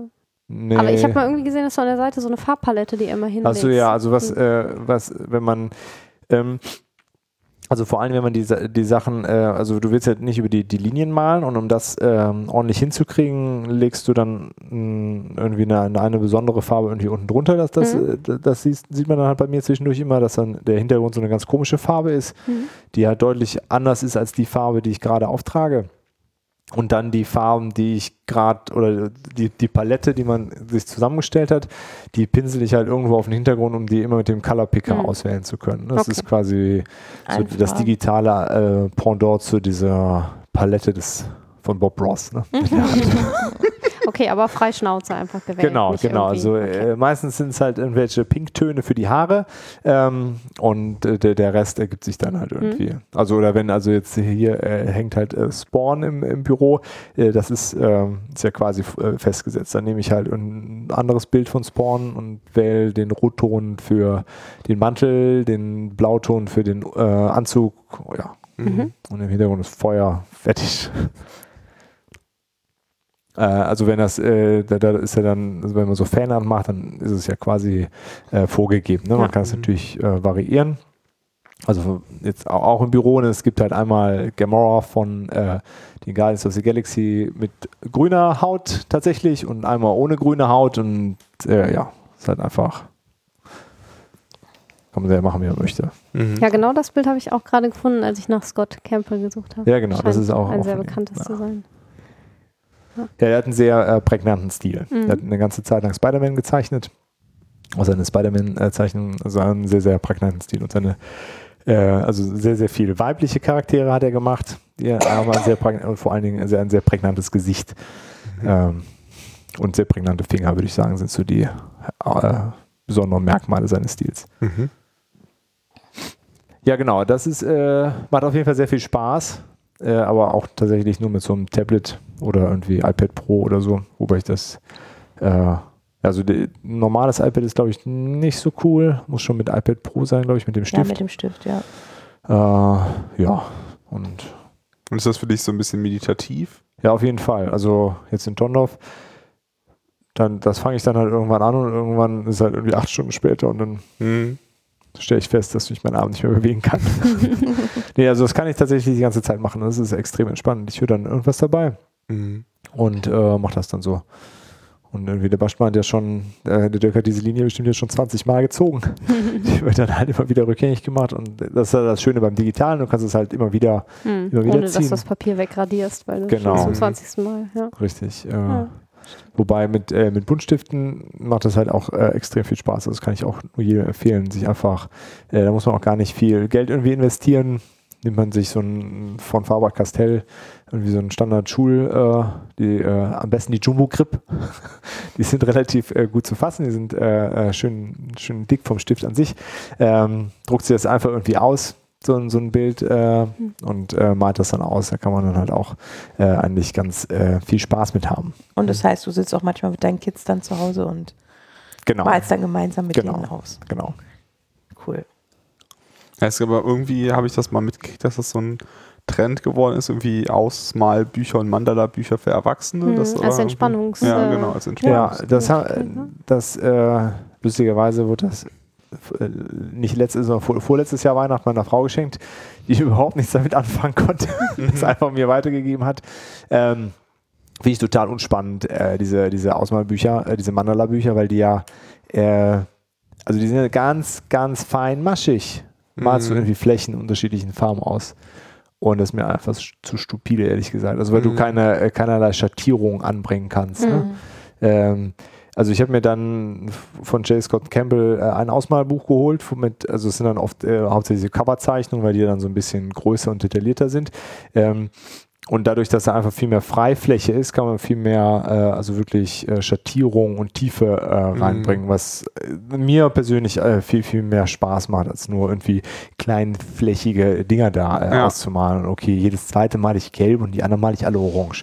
Ja, okay. das mag, also ist, ist auf jeden Fall so ein Trend gewesen und ist sicherlich super entspannend, aber ich finde es da persönlich interessanter, so mit äh, unterschiedlicher Schattierung zu arbeiten. Mhm. Also ich finde darum, finde so Mandala mals total, malen total geil, Mhm. weil das halt so repetitiv ist und das entspannt mich tatsächlich. Also es hat denselben Effekt, wie wenn ich äh, Berge abtrage in Minecraft. Ja. Ja.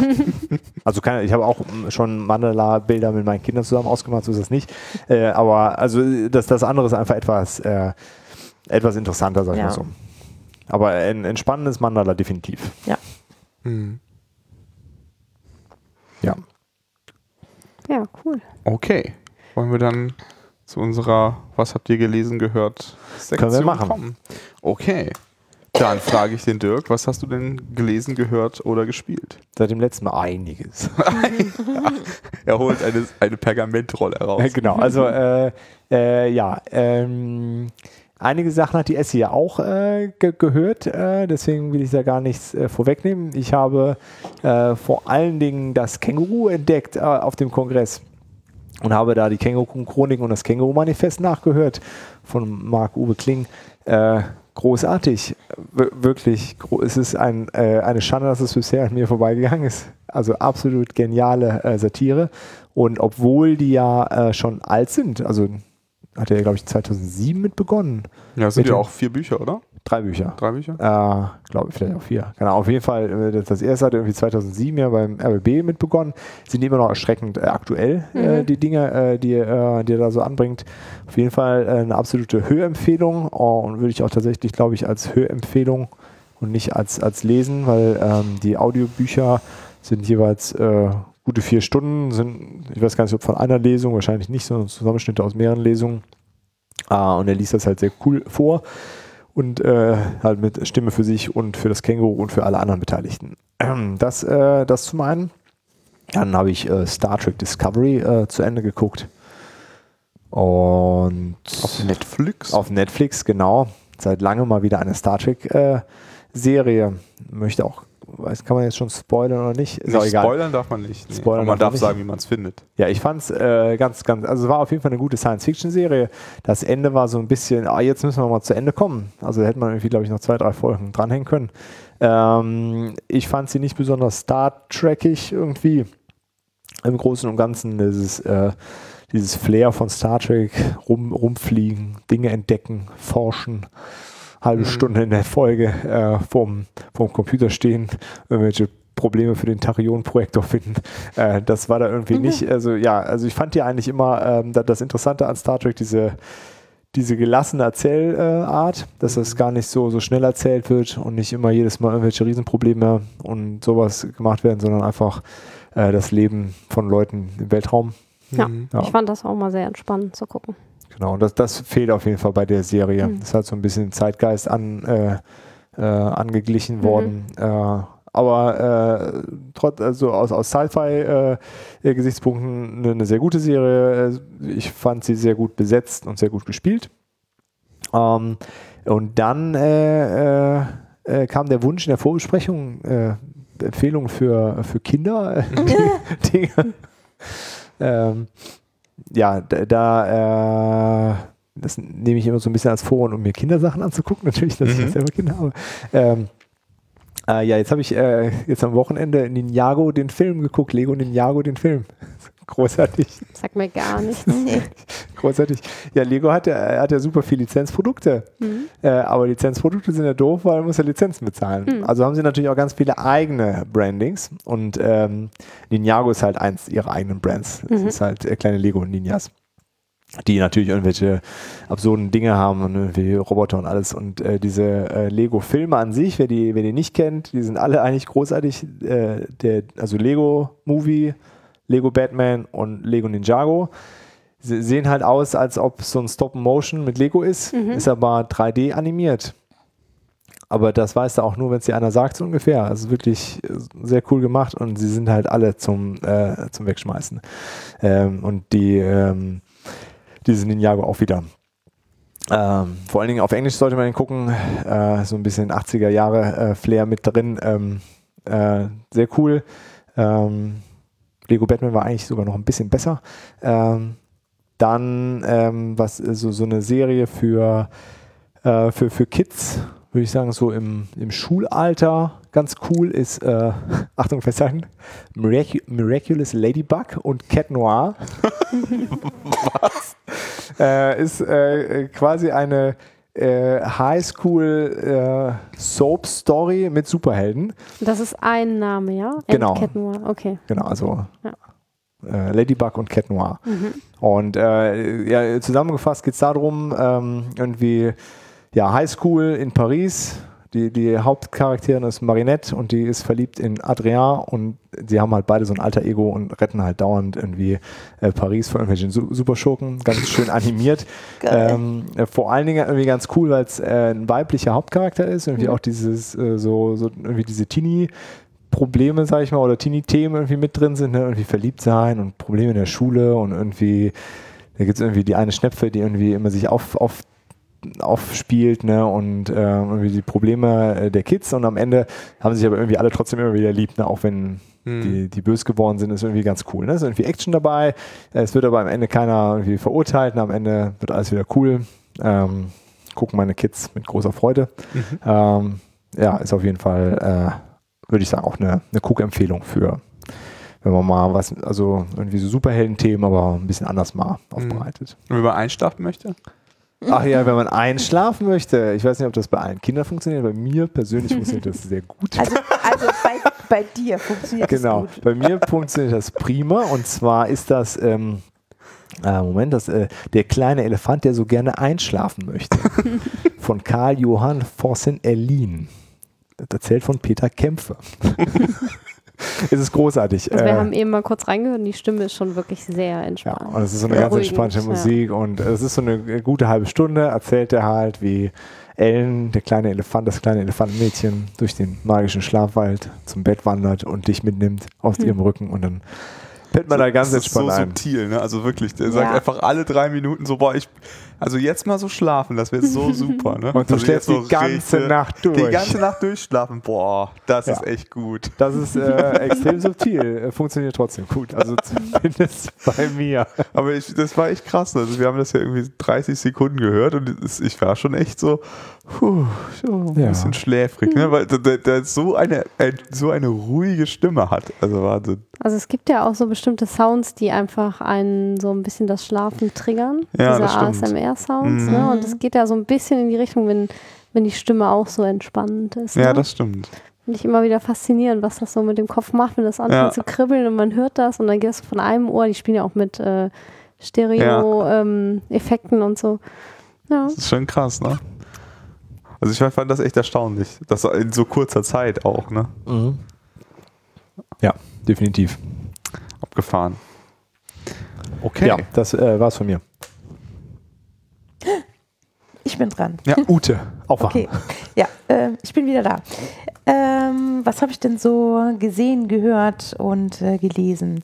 Ähm, gesehen habe ich äh, Altered Carbon. Ich hoffe, ich habe das richtig ausgesprochen. Äh, das ist ähm, auch seine äh, neue Serie auf Netflix.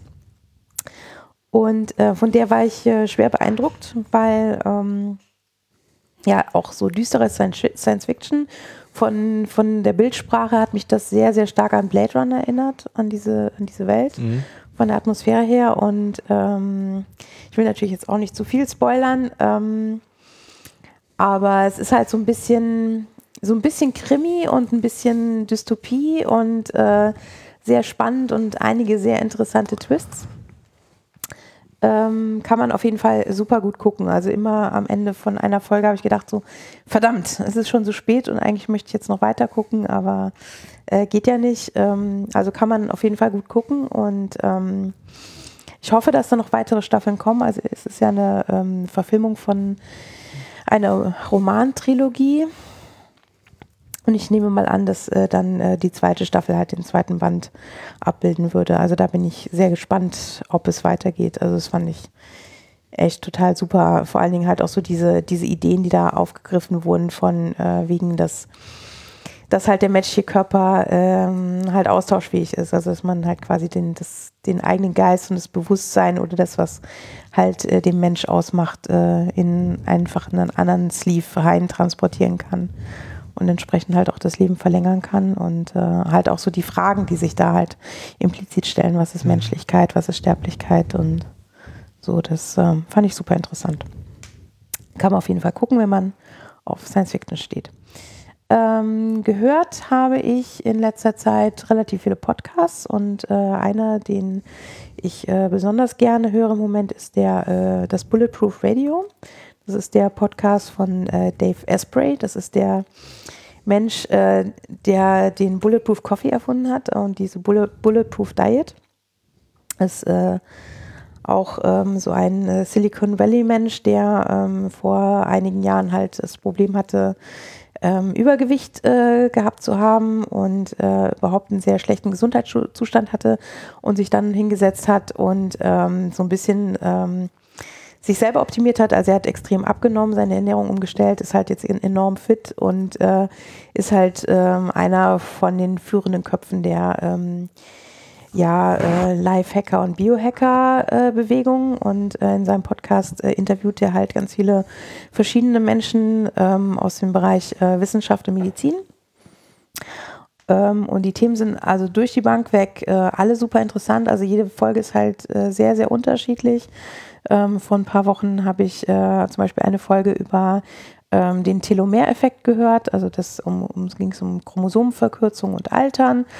Und äh, die Woche drauf ging es dann halt um, äh, wie äh, Bakterien im, äh, im Erdboden halt wichtig sind für unsere Darmflora und äh, die halt zum Beispiel auch vor Krebs schützen und solche Sachen. Also Im Erdboden für unsere Darmflora? Ja, es ist halt also über, weiß ich nicht, irgendwas, über Pflanzen. Was im, im Gemüse, genau. also was irgendwie unter der Erde wächst oder in der Ja, Erde ja, genau. Also Aha. das ist halt total wichtig, dass, dass halt dieser Austausch auch von diesen, dieser Bakterien-DNA halt irgendwie stattfindet, mhm. äh, damit halt auch unser Organismus halt irgendwie gesund bleibt. Also es ist super interessant. Also äh, jede Folge kann man super gut hören und äh, meistens wird dann nach der Folge dann meine Amazon Wunschliste um ein Buch länger, weil die Leute halt immer ein Buch geschrieben haben. Ähm, genau, den finde ich echt super interessant, den Typen. Ähm, kann man also äh, ganz gut hören. Also die Folgen sind auch nicht so lang, sind ungefähr so eine Stunde und äh, das schafft man eigentlich ganz gut. Also Hörempfehlungen. Ähm, und lesen tue ich im Moment, äh, ich kann jetzt ja wieder lesen, ähm, ein äh, Buch von Lyle MacDonald einen 400 Seiten Schinken habe ich mir dann äh, direkt mal vorgenommen. Äh, der Lyle McDonald ist ein äh, Mensch, der ähm, recht bekannt in der Fitnessszene ist, der sich mit ähm, Physiologie, ähm, Stoffwechsel, Ernährung und Training und auch Fettverlust und so ähm, beschäftigt.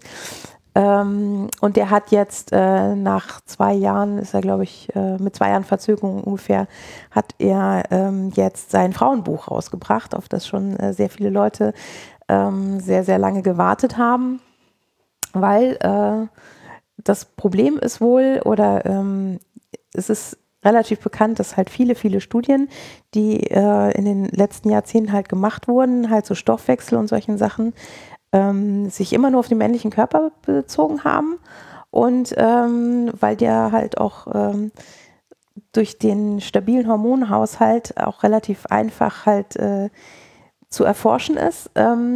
Und man dann halt gedacht hat, ja, okay, Männer sind halt, also Frauen sind wie kleine Männer physiologisch und deswegen funktionieren die halt ähnlich. Und äh, dann haben aber viele Dinge halt nicht funktioniert.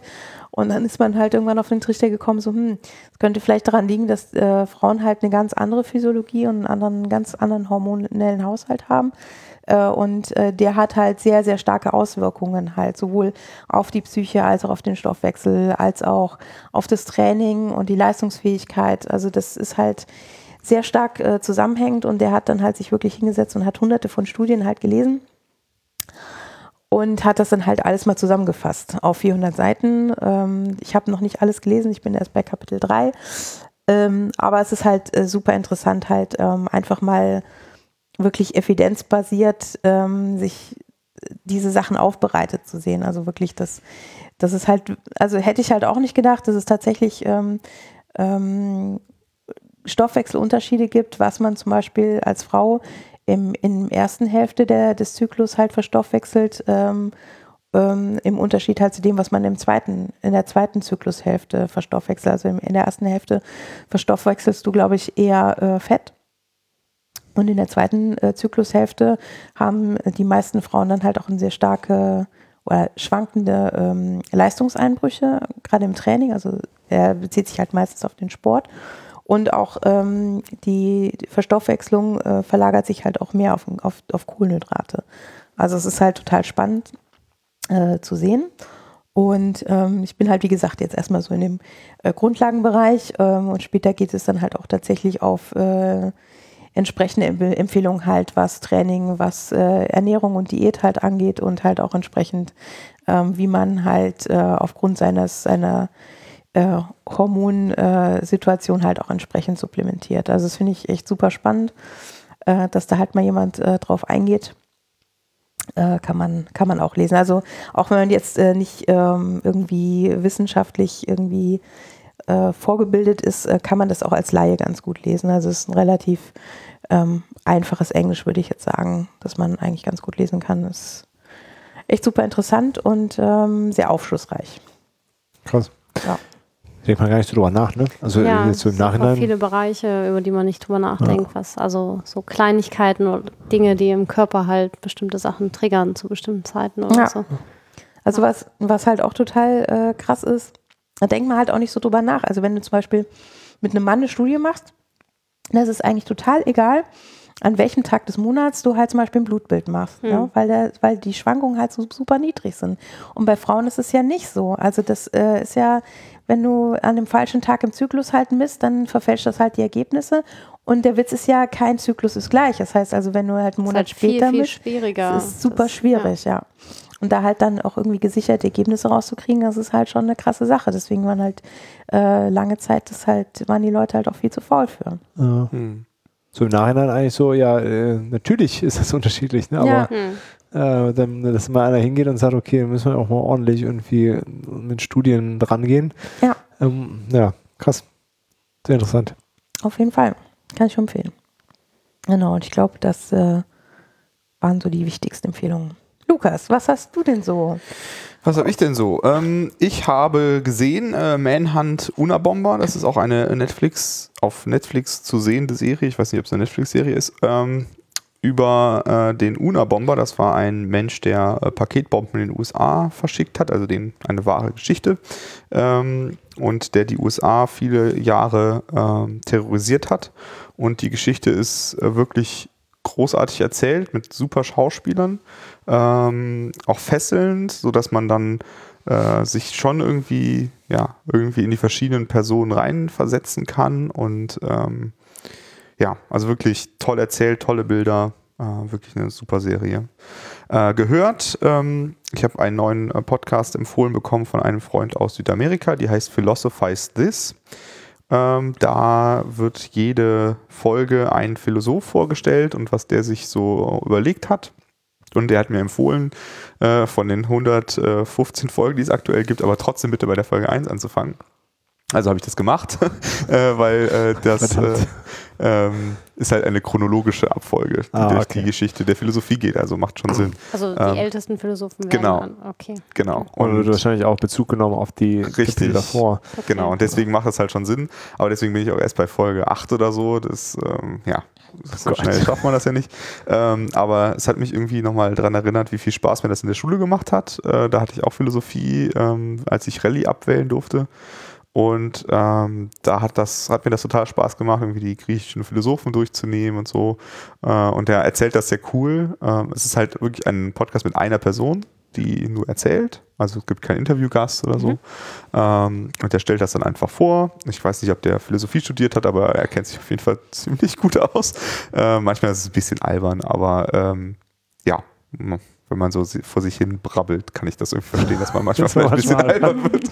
Äh, genau, das äh, finde ich auf jeden Fall auch sehr gut. Ähm, als neue Arbeitsmusik äh, habe ich äh, für mich Alex äh, French äh, entdeckt. Keine Ahnung, wie man den ausspricht, das sagt er ja nicht.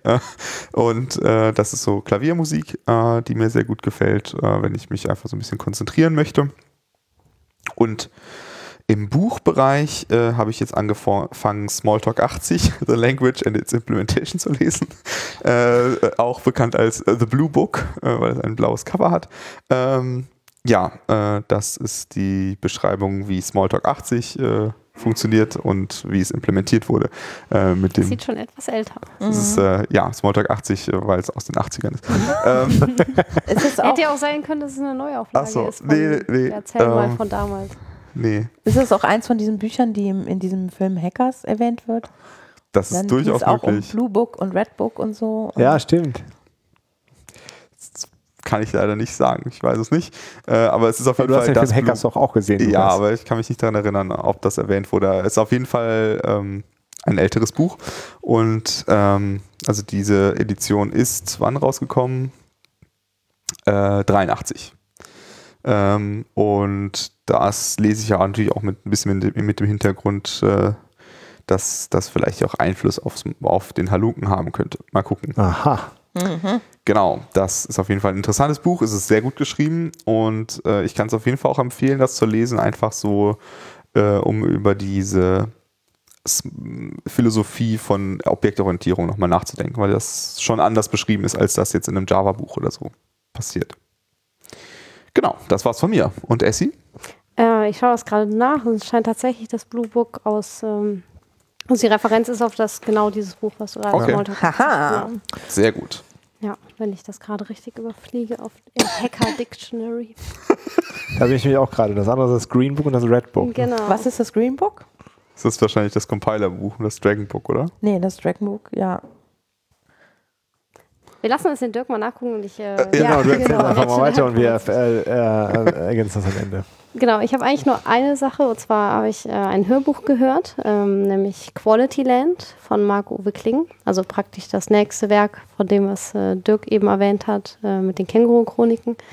Ähm, Finde ich ein sehr, sehr gutes Hörbuch, habe ich auch fast am Stück versucht durchzuhören, so gut es ging. Ähm, spielt in einer nicht so fernen Zukunft, in einem, ja, ob es utopisch, dystopisch ist, äh, kann man jedem selber überlassen. Ich finde es sehr dystopisch. ähm, ja, und äh, erzählt halt die Geschichte von äh, Peter Arbeitsloser, weil in Quality Land wird, hat man nicht mehr seine normalen Nachnamen, sondern man hat halt die Nachnamen der Eltern zu dem Zeitpunkt, also den Beruf der Eltern, den sie zum Zeitpunkt der Zeugung ausgeführt haben. Was halt zu sehr lustigen Konstellationen kommen kann. Ich muss aufpassen, dass ich nicht zu viel spoilere, aber wenn du halt, ja, am besten spoilern wir einfach nicht. Aber die, die Nachnamen spielen halt schon eine große Rolle und haben auch, sagen auch leider sehr viel über deinen Status aus. Ja, wenn du einfach als Arbeitsloser das schon im Nachnamen hast, dann ähm, ja, ist das für dich schon mal schwieriger in Quality Land. Ja, und das Buch ist einfach äh, großartig, weil ich sehr viele Sachen wiedererkannt habe, die in unserer Gesellschaft halt erschreckenderweise schon sehr in diese Tendenz gehen. Und ähm, was Algorithmen, die automatisch irgendwie vorhersagen, was du gerne haben möchtest oder was du magst, was dir auf irgendwelchen Shopping-Seiten angezeigt wird, was dein Liebling, was du jetzt als nächstes gerne kaufen könntest, ohne dass du selber wusstest, dass du das magst. Und äh, ja, Eine Sache, die ich richtig erschreckend fand, war, es gibt eine Situation, äh, wo es um den Geschlechtsverkehr geht äh, in dem Buch und dass man vorher ein, wie hieß das, Dirk, ein Safer Sex Abkommen oder so? Ja, man unterschreibt, auf jeden Fall erstmal einen Vertrag, dass Genau. man alles so. Äh, was okay ist, was man mit dem Partner gemeinsam macht. Und Mhm. das, ähm, um sich halt rechtlich da irgendwie abzusichern. Das ist ja total abgefahren. Und dann bin ich über was gestolpert, dass es tatsächlich so etwas schon gibt. Äh, einen Service, der nennt sich Legal Fling. Und da kannst du über die Blockchain einen Contract machen mit deinem Sexualpartner und dich darauf einigen, was okay ist und was nicht.